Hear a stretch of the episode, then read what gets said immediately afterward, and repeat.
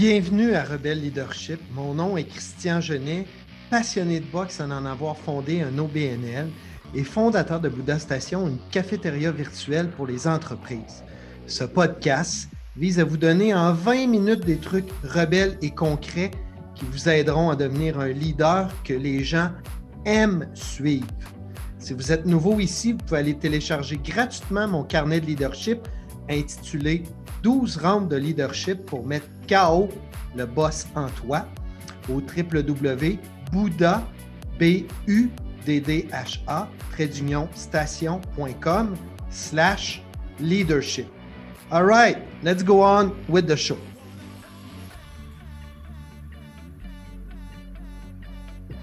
À quel point vous assumez ça, votre côté rebelle? Tu sais, ce petit plus-là qui vous rend unique, différent, votre secret sauce. À quel point vous mettez vos émotions sur la table? Il y a plusieurs années, le gars émotif, attentionné dans sa vie personnelle, le gars en moi, faisait place à un gars froid, distant, très rationnel au travail. J'avais l'impression de mettre un masque justement quand je rentrais au travail, ça m'a rendu malheureux. J'ai compris qu'il fallait jamais porter de masque.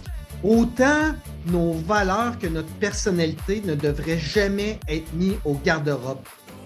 D'ailleurs, aujourd'hui, je veux discuter de ce sujet-là avec mon ami, ma mentor, mon invité, avec qui je vais parler de l'art d'assumer son style de leadership. D'ailleurs, elle est mère de trois enfants, dont un petit qui semble-t-il dit toujours qu'il a quatre parents. Elle est sportive, parachutiste, épicurienne qui n'aime pas le chocolat, musicienne de formation, est aussi certifiée diplômée du MIT, de l'Entrepreneurship Educators de Babson Price College of Massachusetts. Comme si ce n'était pas assez, elle est récemment graduée, attention, d'une cohorte restreinte provenant de six pays du prestigieux Advanced Leadership Program de United Way Worldwide en 2020. J'ai une fierté de vous dire que mon invité, Isabelle Genet, depuis cinq ans, œuvre à Centraide Québec comme vice-présidente au développement philanthropique et tout récemment a été nommée présidente directrice générale de l'organisation. Une décision qu'elle a prise en concordance avec ses valeurs et son bagage professionnel.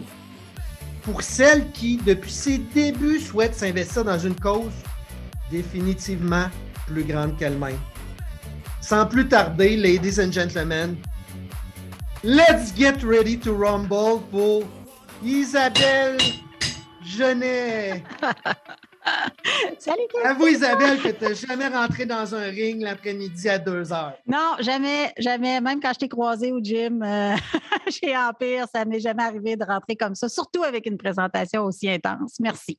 Le match est lancé. Isabelle, tu as l'habitude de la boxe. On va faire six petits rounds où je vais te poser des questions. Puis on va essayer de garder ça autour de trois minutes pour donner euh, le plus euh, de, de leadership tricks à notre audience. Fait que vous le savez, tenez-vous bien, Isabelle sait boxer en plus. Fait que round 1. Tu es récemment diplômée, Isabelle, du Advanced Leadership Program de United Way Around. Raconte-moi ça, cette expérience de fou. Ouais, c'était un peu spécial. J'ai appliqué sur ce programme-là parce que ça a vraiment une, excellente notoriété dans les programmes de leadership internationaux, mais particulièrement dans le réseau. Tu sais. Puis, euh, je ne m'attendais vraiment pas à être prise. J'ai évidemment donné mon 300% puis j'ai eu la grande, euh, après plusieurs entrevues et tout, j'ai été prise. Puis, quand j'ai vu c'était qui qui était sur cette courte-là, puis qu'est-ce que c'était? Ça, c'est un en fait, c'est un donateur de United Way aux États-Unis qui a dit Hey, il y a du monde dans ce réseau-là à travers le monde qui est exceptionnel. Moi, je vais faire un méga don, puis je vais financer un programme de leadership, puis on va aller chercher les meilleurs dans le réseau pour les faire avancer puis servir leur communauté encore mieux. C'est à cause de ça que ça existe, ce programme-là. Puis là, ben, là, on a des workshops, on est toute une gang. Imagine, Christian, j'arrive, premier meeting Zoom, parce que c'est 2020. Ah. Puis là, on ne se voit pas en vrai. Et là, en avant de moi, j'ai les 16 autres qui viennent de six pays différents Corée, Pays-Bas, euh, Mumbai. Les deux de Mumbai, là, sont sur le décalage. Eux autres, c'est la nuit. Puis on passait la journée dehors dans un hôpital de fortune à transporter des corps d'enfants morts à cause de la COVID. Ça te donne ça une idée? Puis là, j'en ai plein d'autres aux États-Unis, il en Angleterre. Puis là, on se regarde toutes, on se dit, bien, puis là, ils, montrent le cursus. Alors là, vous allez apprendre à faire des meetings super, puis parler en public, il y a des gens TNN qui vont venir vous former, puis tout. Puis nous autres, on a juste le goût de brailler parce qu'on est au bout de quelque chose. Et là, il y en a un qui lève la main et qui dit, on peut-tu reporter? puis là, il y a un grand silence. Puis tout d'un coup, il y a Dallas, Dallas qui est en Arkansas, ça ne s'invente pas ce nom-là, hein, qui est extraordinaire, qui est le PDG de, de United là-bas. Il dit Hey, si on n'est pas capable de faire un programme de leadership en pleine crise, on n'est pas des bons leaders. Ouch. Fait qu'on va le faire. C'était lancé. Et là, c'était lancé. Et là, à partir de ce moment-là, on s'est promis qu'on serait la meilleure cohorte de ça qu'on ne ferait pas semblant dans ce qu'on vit, puis qu'on prendrait à chaque fois qu'on se parle, même si on est à distance, un moment pour se dire c'est quoi qui se passe pour vrai dans notre mmh. communauté, puis qu'est-ce qui se passe pour vrai dans notre cœur. Des histoires de même, là, je pourrais passer le podcast au complet à t'en rencontrer, à t'en raconter, Christian. Là. Mmh. Écoute, il y a un des, PDG, là, il est PDG de United Way Louisville, où il y a Brianna Taylor qui s'est fait tirer là, dans le temps de Black Lives Matter. Ça faisait deux jours, c'est arrivé, puis on a eu un, un, workshop. On s'entend-tu qu'il y avait d'autres choses à nous raconter, lui, que c'est quoi les, les, les trip and tips, trick and tips pour, euh, pour faire un bon agenda de meeting. quand tu penses que ton quotidien est trop fou pour assister à ça, ça remet ça en perspective définitivement. Hein. C'est pour ça qu'il faut parler à plein de leaders puis regarder à d'autres membres. Puis il faut se mm. dire les vraies affaires. C'est correct. Puis euh, j'imagine que cette cohorte-là, vous êtes restés quand même soudés, même après. On est super proches, ouais. on ah est hein. plusieurs. On est quelques-uns qui avaient été nommés euh, PDG après. Il y en a deux qui sont partis. Leslie de United Way New York City, elle est partie pour une autre organisation. J'étais encore super amie avec elle. On ne s'est jamais vu encore en vrai. Et là, euh, cette année, dès qu'on va le pouvoir, un jour, là, vous allez, vous allez nous invite, puis ils vont nous payer un petit voyage pour qu'on se voit. Fait que je pense qu'on va tous se tomber dans les bras pour avoir bien des affaires à se raconter. Mais outre ça, j'ai appris, j'ai appris, j'ai appris, Christian, là. Des choses que je, soupçonnais, mais là, j'ai compris. Le leadership, là, il est multiplié plus tu le partages, mais il faut que tu le partages pour vrai. Mmh. Puis là, la, vulnérabilité, puis tout, tellement de personnes qui comprennent ça, parce qu'on se connaît assez pour ça. La vulnérabilité, là, c'est pas juste une belle phrase que là, c'est rendu. Tu sais, bienveillance, vulnérabilité, je ne sais pas si remarqué dans la dernière année, on entend. C'est rendu un peu à toutes les sauces. Là. C'est Avant, c'était innovation. Là, c'est ça. Là. Mais si tu creuses pour vrai, puis tu l'embrasses pour vrai, là, c'est exceptionnel la force que ça donne. Oui, de la bonne façon, dans le bon timing et avec les bonnes personnes. Voilà. Effectivement, pas avec n'importe qui. Mmh. 32, Isabelle. Quand tu repenses à tes 20 dernières années comme leader, je pensais te demander, ça a été quoi tes pires erreurs? Mais je vais revirer ma question de bord. Tu dirais quoi à la petite Isabelle d'il y a 20 ans, là, qui, est une leader en devenir? Tu lui dirais quoi? Je dirais arrête d'avoir ta propre conversation avec les autres et la conversation des autres. Puis je vais m'expliquer on a toute une tendance un peu plus forte. Il y a plein de modèles qui existent pour ça. Moi, j'aime bien les profils disques, là, Drive, Influence. Euh, bon, mais ça peut être n'importe quoi, là, Tintin, Milou. Euh. bon, ceci dit, je ne considère pas que l'humanité est séparée en quatre catégories non plus, là, mais je veux dire, c'est un bon guide. Puis des fois, ça te permet d'être caméléon puis de mieux voilà, écouter. tu te connais un peu mieux, puis tu évolues, tu sais que tu ne restes pas tout le temps dans les mêmes affaires. Mais quand tu es jeune, tu ne sais pas, tu as ce leadership-là, je dirais intrinsèque, profond dans tes tripes, tu as l'impression, puis en vraiment, là, en aucune mauvaise foi, que c'est ta conversation qu'il faut que tu aies. Mmh. Moi, je suis une D, OK? Je prends des décisions vite, je m'entoure de gens qui sont meilleurs que moi, je n'ai pas peur du risque, je fais confiance vite. Ça vient avec plein de qualités, mais ça vient avec des maudits défauts aussi, parce que les détails, je les oublie, les bons. Quand, si je parlais à Isabelle il y a 20 ans, là, je dirais arrête, quand tu parles avec quelqu'un avec qui ça ne marche pas en général, c'est parce que justement, il n'est pas fait comme toi. Puis c'est pas à toi de pousser jusqu'à temps qu'il comprenne. C'est à toi de t'adapter. Surtout pas de la même façon en répétant la même chose. C'est quoi, quand je parle à mon VP opération, là, j'ai envoyé le email avec les détails d'avance. J'ai dit qu'il va avoir du temps pour prendre sa décision. J'aimerais ça qu'il me pose beaucoup de questions pour me challenger. Maintenant, j'ai appris ça. Je deviens pas mal meilleur que. Parce que c'est un bleu, un analytique tu, voilà, tu te à lui, tu essaies d'adopter son langage et sa position mentale. Mais là, ça marche aussi parce que lui, il fait la même affaire avec moi, là, fait qu'on est un mais quand même. puis euh, ça m'amène au rang 3, OK?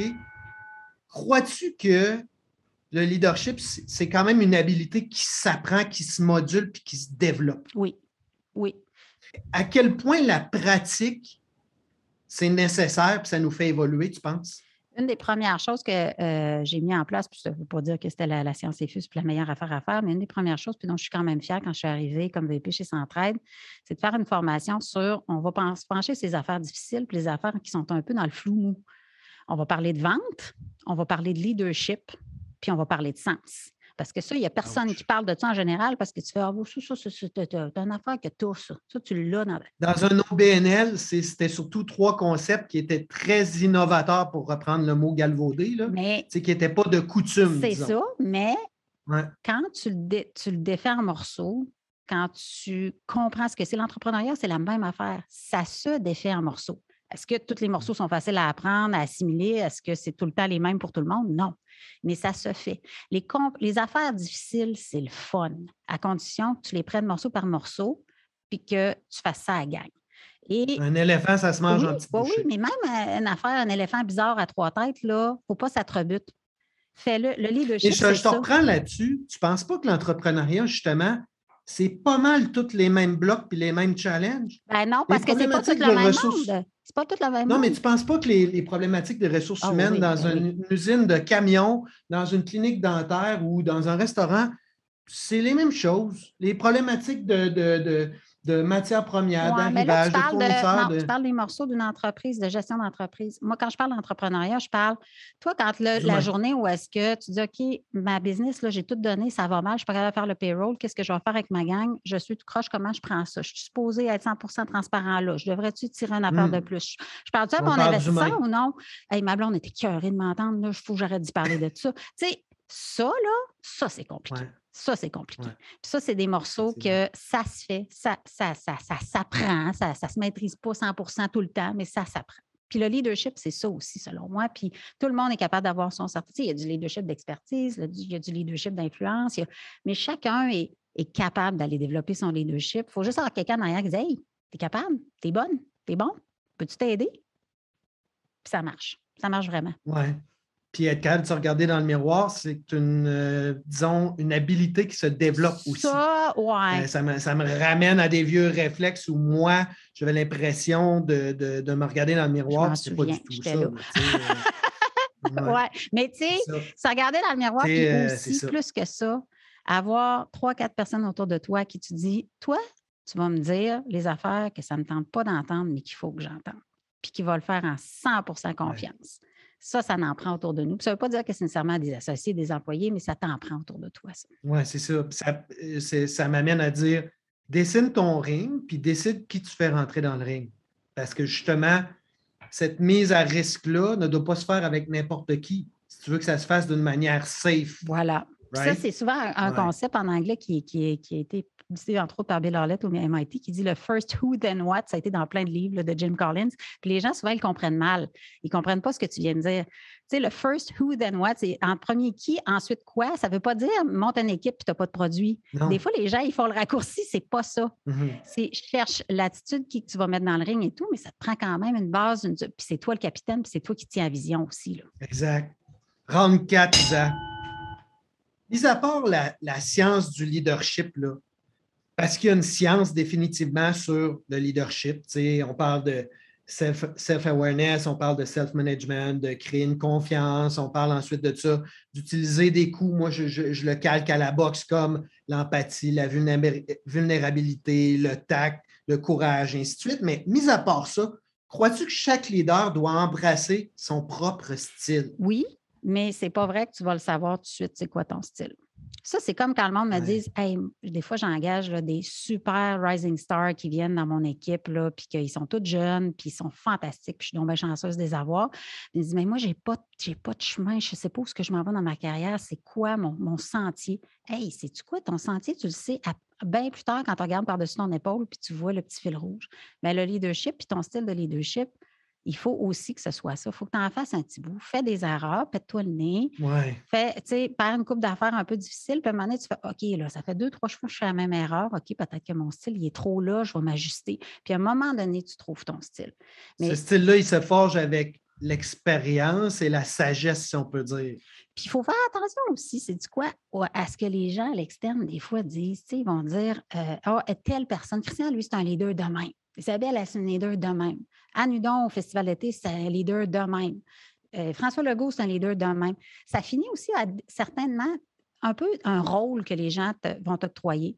C'est correct, il faut le prendre avec. Euh, mais ce n'est pas la réalité. Mais il faut l'accepter, ça, que les gens, des fois, ils vont nous mettre dans un certain rôle. À nous autres de vivre avec les conséquences de ça, parce que quand tu commences à être un leader qui, qui, pousse beaucoup ou qui commence à être un petit peu plus connu, les gens vont te mettre dans une catégorie.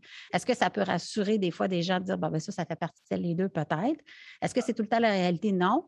Puis est-ce qu'il faut trop s'en faire avec ça? Je ne suis pas convaincue. Il y en a des justement, ça me ramène à euh, Bill Howlett, de qui tu parlais plus, mm-hmm. euh, plus tôt. Je me rappelle qu'il avait raconté qu'il fallait, en tant que leader, se faire une carapace, puis précisément en disant justement, votre objectif en tant que leader, c'est de projeter à chaque jour un film qui est la meilleure version de vous-même, la version la plus authentique. Voilà. Et à partir de ce moment-là, tout le monde qui est en contact avec ce film-là a la possibilité d'émettre une opinion de ce film-là. Puis ça ne fera pas en sorte que vous allez aller changer le scénario ou vous mettre à refilmer ou faire des corrections. L'objectif, c'est que vous évoluez en tant que leader, mais si à chaque fois qu'il y a quelqu'un qui émet une opinion de vous, ça vous rend malheureux, vous n'allez jamais toffer la run. Ce n'est pas à propos de nous autres. Quand tu es nommé à un poste puis qu'il y a quelqu'un trois semaines après qu'il annonce son départ, c'est tu quoi? C'est pas à propos de toi. Quand tout d'un coup, le chemin, les ventes baissent un peu et tout, ça ne veut pas dire que tu n'as pas une responsabilité, mais je veux dire, ce n'est pas à propos de toi personnellement. Quand il y a un mmh. compétiteur qui fait quelque chose, là, c'est pas à propos de toi personnellement. Surtout pas, en tout cas. Ben, il faut vraiment faire attention à ça. Puis ça, c'est glissant. Quand on est à la tête d'organisation, peu importe la taille, c'est glissant, c'est facile de tomber là-dedans, tout ramener ça à soi parce qu'on veut prendre, on, est imputable, hein, on est responsable. Puis non, c'est pas à propos de It's not about you. justement encore la nécessité d'avoir des gens autour de soi pour nous remettre en perspective, nous, nous, garder grounded. C'est fou comment, dans le sport, c'est comme normal, nécessaire d'avoir un coach. Peu importe le niveau où tu es, dès que tu prends ça un peu au sérieux, que tu veux évoluer, tu as un coach, mais en affaires, ou même psychologiquement, émotivement, on dirait que c'est encore tabou d'avoir un coach. moi, j'en reviens pas, tu sais. Euh, alors que les plus grands athlètes qu'on vient de voir aux Olympiques, ils ont tous un coach, voire même deux puis trois. ils ont un médecin, un coach en ci, un coach en ça. C'est un nutritionniste. C'est fou, hein? C'est sûr que ça prend ça. oui. Puis c'est dur, par exemple, aussi, quand on, est leader en affaires, parce que justement, on se dit, bon, ben, jusqu'où je peux aller avec telle personne? Puis si je présente ça comme vulnérabilité, puis que je pense que j'ai tel coach qui est, mettons, sur mon conseil d'administration, il va-tu être déçu? Fait que c'est toujours un peu délicat. Mais il faut oser, il faut aller en chercher le plus possible, puis on finit par trouver lequel ou laquelle est le meilleur dans chaque morceau. Puis habituellement, c'est vraiment, vraiment une des raisons d'un succès euh, de carrière de, n'importe quel leader. Round 5. En quoi ça diffère l'idée d'une organisation comme tu as fait avant en techno, au camp, euh, ou l'idée d'une une organisation philanthropique comme tu fais maintenant? En quoi ça diffère comme terme de leadership? Euh, ça ne diffère pas beaucoup parce que euh, dans mon cas, si tu regardes toutes les organisations où j'ai eu un certain niveau de leadership dans ma carrière, ça a toujours été pour quelque chose qui servait à d'autres.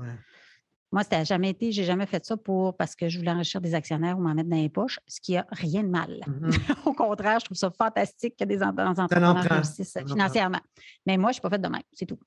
Par contre, euh, si tu n'es pas convaincu, euh, ça m'arrive des fois de voir dans la philanthropie des gens qui pensent qu'ils viennent, mettons, se reposer en fin de carrière en philanthropie. Ou des gens qui disent ben, Je vais aller prendre ça, il y a un poste de DG à telle fondation, je vais aller faire ça une couple d'années, puis après ça, je me trouverai d'autres choses. Ça, là, ça ne sert pas à notre communauté. si, moi, je veux dire une affaire. Ceux qui écoutent, là, si vous pensez que c'est dur l'entrepreneuriat, partir une business, la gérer, la scaler, vous n'avez rien vu par rapport à une organisation philanthropique en 2021. C'est clair. Euh, à mon avis, les organisations philanthropiques ont besoin d'être encore plus performantes qu'avant puis encore plus sur la coche que même les organisations à but ben, lucratif. je vais te donner une métrique. je vais te donner une métrique, imagine. Là, OK? Nous, là, on remet euh, tout le temps au moins 85% des, revenus de campagne, c'est-à-dire on a 15% maximum de frais d'administration. T'en connais-tu des entreprises qui dégagent 85% de profit? Parce que nous autres, le profit, c'est ce qu'on donne à la communauté chaque année. Ben, la réponse, non, mais je t'engage. ouais. Pas-tu aller dans Aïe, aïe. Euh, mais la seule raison pourquoi ça marche, c'est parce qu'on croit profondément à la cause et que les gens qui sont autour de nous, parce qu'évidemment, ce n'est pas Isabelle Jeunet qui fait ça tout seul, là. on a 5000 bénévoles qui nous aident dans ça, c'est qu'on est tous conscients qu'on est tous plus riches à la fin de l'année si on ne laisse pas personne tomber derrière puis qu'on ramasse tout le monde qui est à terre. Puis d'un autre côté, là, pour toi, là, mettons au niveau euh, énergie, là, comment tu fais là, euh, parce que tu côtoies aussi la détresse et des histoires pas faciles. Là. On s'entend à Centrale Québec, là. Oui. Comment tu fais pour rester, mettons, groundé sur, mettons, un mot qu'on pourrait euh, appeler espoir? Là? Comment tu fais? j'ai le privilège, la chance inouïe d'être à la tête d'un central qui est dans une communauté qui est responsable puis qui s'investit pour vrai. Ce qui fait que je vois la, misère, je le vois, je vois des gens qui sont de côté, mais je travaille avec ceux qui ont les solutions. Les organismes mmh. communautaires qu'on soutient, les groupes communautaires, ils font un, travail tellement, tellement important. Le, écoute, des gens du Conseil du Trésor, du ministère de la Santé nous l'ont dit dans ces mots-là. Si le communautaire n'avait pas été là pendant la pandémie, le système de la santé crevait. Ça ne marchait pas. Ah Ce n'était pas juste une question d'hospitalisation. Donc, moi, je, les côtoie, ces gens-là, qui trouvent des solutions. Je les côtoie, moi, les gens de euh, projet Intervention Prostitution Québec qui sortent des mamans de la prostitution puis des petites filles des, des, griffes des pimps. Je les côtoie, les gens du GAPI, qui ramassent les gars qui ont le courage d'aller demander de l'aide parce qu'ils sont violents. Je les, tu sais, fait que je me, je, me, je focus sur ces, solutions-là et c'est ce qui me motive à tous les matins à me lever avec mon équipe, dire on va aller vous chercher votre financement. On va y aller vous le chercher parce que vous ne l'aurez pas ça nous autres. Euh, euh, à tort, j'ai l'impression qu'on a tendance à, se dire, dans le milieu justement philanthropique, le leadership est associé à une série Netflix. Euh, tu sais, le fameux How can I help you? Eh oui, là, il faudrait donc que ça fasse plus pitié, puis le misérabilisme, c'est pas ça, pas tout. moi, là, mon équipe là, de, gestion, là, on est tous responsables du leadership des autres. Moi, je, suis responsable, la, réceptionniste chez nous, chez Centraide, est responsable de mon leadership, autant que moi, je suis responsable de la fille à la comptabilité. Puis, c'est pas juste des mots, ça on s'est créé à l'interne ce qu'on appelle l'escouade centraide. Il y a cinq workshops par année. Comment prendre la parole en public? Comment répondre aux questions des gens qui disent Ouais, mais ils n'ont rien qu'à aller travailler, ceux qui sont sur l'aide sociale. Comment faire? C'est pourquoi tu es là? C'est quoi la vraie réalité de la pauvreté ici? C'est quoi la, situation dans, les milieux ruraux? Parce qu'il y en a dans Beauce des gens qui sont loin des centres. Puis c'est quoi leur réalité? On fait tout ça. Fait on s'est même donné des programmes internes de leadership parce que tu ne viens pas travailler à Centraide dans n'importe quelle, n'importe quelle organisation philanthropique ou à but non lucratif, tu le sais, ça, vaut pour toutes. Les gens, c'est un choix qu'ils font. Bien, ils méritent qu'on se préoccupe de leur développement à eux puis qu'on leur donne tout le soutien qu'on peut. Fait est-ce que j'ai toutes les bonnes réponses en leadership? Non. Moi aussi, je continue à me former le plus possible. J'ai fait le programme de leadership, j'essaie d'apprendre. Mais dès qu'il y en a un qui le sait, on se fait une petite formation. Est-ce que ça, ça devient, tu sens que ça devient un élément motivateur, mettons, pour ton team? Oui, à condition que euh, ça marche vraiment parce que au premier workshop de cette escouade-là, Centraide qu'on appelle, la première chose qu'on se raconte, c'est la fois qu'on s'est planté le plus. C'est moi qui commence par raconter ma plus grosse erreur. Puis ensuite, tout ce qui est dit là reste là moi, là, dans ma, campagne, s'il y a quelqu'un qui est supposé aller faire un témoignage avec un gars qui vient de sortir de prison devant 200 cadres d'une compagnie d'assurance puis qui est malade ce matin-là, n'importe qui est capable d'aller le faire puis d'être aussi convaincant puis d'avoir les vraies réponses. Puis en sortant de là, ils se, sentent utiles sur la coche, qui ont servi l'organisation, mais surtout la cause qui est plus grande. La communauté. La mmh. communauté. Tu sais, Québec, là, tabarouette, qu'on est chanceux, il n'y a quasiment pas de criminalité. Euh, dans mon ancienne vie, là, je faisais le tour, on faisait une mission avec la mère La Bombe pour montrer comment on était, c'était exceptionnel, vivre à Québec. C'est quoi? C'est parce qu'on s'en occupe. On s'en occupe. De Mais euh, on a tellement tendance à l'oublier vite aussi, hein? C'est ben, c'est ça. hey, on pourrait jaser toute l'après-midi, euh, Isabelle. ça, ça m'amène une courte question, OK, en rente 6 si tu avais un livre ou un podcast ou les deux à proposer là, à moi et à notre auditoire là, sur le leadership, ça serait quoi? Euh, le premier, c'est euh, le livre, c'est What to Ask the Person in the Mirror. C'est drôle parce que c'est de oh. ça que tu m'as parlé quand on a commencé le podcast. J'aime ça. C'est Robert Kaplan qui a écrit une série d'articles là-dessus sur HBR, Harvard Business Review, puis il en a écrit un livre. C'est vraiment un très beau livre. L'autre, c'est un vieux livre, un classique, Leading Change, John Cotter. Mm. Tu es un leader, tu es obligé de faire ça. Puis les, plus grosses erreurs que j'ai faites, moi, dans ma carrière, c'est parce que j'ai skippé des, euh, des étapes. Puis d'habitude, c'est les étapes, évidemment, les plus difficiles les plus poches. Mais ça, là, c'est une boussole. Puis sinon, ben, dans les podcasts, euh, j'aime beaucoup Nice Guys on Business. Puis celui de Julia Gillard, qui est euh, l'ancienne première ministre d'Australie, la seule femme qui a tenu ce. qui est vraiment bonne. Puis euh, c'est ça, Rebelle. Est-ce que tu écoutes Brené Brown des fois? Oui, je l'aime beaucoup, Brené Brown. Euh, mais je ne suis pas son podcast. Euh, mais quand il y a des nouveaux, tu sais, j'ai suivi ses TED Talks, j'ai son livre, j'aime beaucoup ça. elle a mis sur la map l'histoire de la vulnérabilité. Je pense qu'après ça, il faut se l'approprier, puis il faut le développer, puis c'est dur. Parce que lire des livres, sa vulnérabilité, puis après ça, être capable d'être en avant de quelqu'un, puis répondre des affaires comme je le sais pas, ou toi, tu le sais plus que moi. Ça amène à rien. Euh, c'est dur en maudit faire ça. C'est dur. C'est ça. C'est ça. Mm. Puis, euh, toi qui vis là-dedans, là, puis qui nous ramène à ça, aujourd'hui, là, sur le mot de la fin, là, si tu avais à dire merci ou exprimer de la gratitude envers quelqu'un là, que tu ne l'as peut-être pas exprimé autant que tu aurais voulu dans la dernière semaine ou les deux derniers jours, ce serait qui cette personne-là? Je te dirais que ça serait mon. Ça va être vraiment cliché, mais c'est pas grave.